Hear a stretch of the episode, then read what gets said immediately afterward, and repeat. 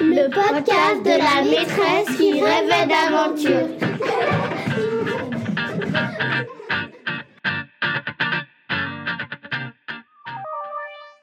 Et oui, le 7 mars, le fameux jour où j'ai appris que j'étais dans les 1000 sélectionnés. Passer de 10 000 à 1000, c'était déjà exceptionnel pour moi. Je n'avais qu'une hâte, c'était de l'annoncer à mes élèves, mes collègues, ma famille, mes amis et aussi les membres de ma team de Virtual Regatta, les LSV. LSV, ça veut dire skipper virtuel. Évidemment, j'ai choisi un moyen un petit peu original pour l'annoncer à mes collègues, parce que déjà j'ai fait croire à tout le monde, sauf une collègue que je n'avais pas été sélectionnée, et je leur avais demandé de venir dans ma classe afin de m'aider parce que j'avais peur de l'annoncer aux élèves, de pas gérer euh, leur déception et autres. Qui plus est, c'était une journée originale puisqu'on était tous déguisés. Par exemple, moi j'étais en, radar. Voilà, j'étais déguisée en radar. J'avais un collègue déguisé en Mario. J'avais une collègue en policière. Bref, c'était plutôt drôle comme journée. Pour l'annonce, j'avais décidé de ne pas parler parce que tout simplement déjà j'allais pas réussir à tenir euh, cette joie et donc j'ai écrit sur euh, des petites feuilles des A4 à chaque fois un petit message que j'ai euh, montré à mes élèves. J'avais une élève qui était devant euh, qui lisait ce qu'il y avait sur les feuilles au cas où si euh, j'avais des élèves qui ne savaient pas lire ou qui ne voyaient pas. Et tous les autres et mes collègues étaient face à moi. Bon, je vais pas tout vous raconter au niveau de ce que j'ai écrit parce que, parce que, puisque, puisque, oh, et puis non. Je vais vous raconter le truc jusqu'au bout. On a le temps. Si vous voulez pas écouter, vous n'écoutez pas.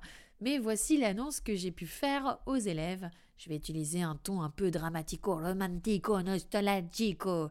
Nostalgico, c'est un peu un, parfum de glace, mais ça veut dire nostalgico. Allez, c'est parti, je vous lis cette annonce. Les enfants, je n'ai pas les mots. C'est difficile de vous l'annoncer. Cela fait des mois que j'en parle. Malheureusement, j'ai reçu une réponse pour la Transat Jacques Vabre et le concours de Virtual Regatta. Malgré cette réponse, je tenais à vous remercier pour votre soutien de tout mon cœur. Ouais, je sais, le, côté euh, romantico, dramatico, c'est un peu fatigant. Bon, allez, je reprends mon sérieux. Merci de m'avoir motivé à croire en mon rêve, même si dix mille autres personnes y croyaient aussi. Les enfants, je vais vous demander de toujours croire en vos rêves, s'il vous plaît et de continuer à me motiver. Car je suis dans les 1000 sélectionnés pour la Transat Jacques Vabre 2023. La Transat Jacques Vabre 2023, j'y vais et on y croit Bon, la fin, euh, voilà quoi.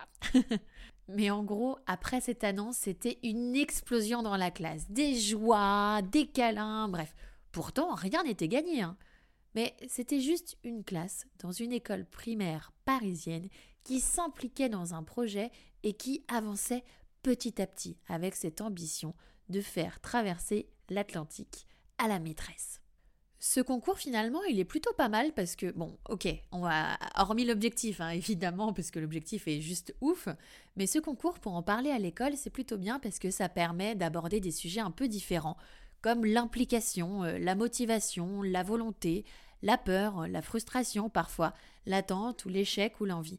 Bref, ça permet de parler de plein de choses que les élèves vont pouvoir réutiliser dans leur vie, que ce soit dans le sport ou leur quotidien ou diverses choses. Et puis montrer qu'une maîtresse peut être en difficulté, c'est pas mal pour les enfants parce qu'une maîtresse, elle a ses faiblesses aussi. La prochaine fois, je vous raconterai la suite des sélections, puisque maintenant il y a les 1000. Qu'est-ce qu'il y a après? La suite au prochain épisode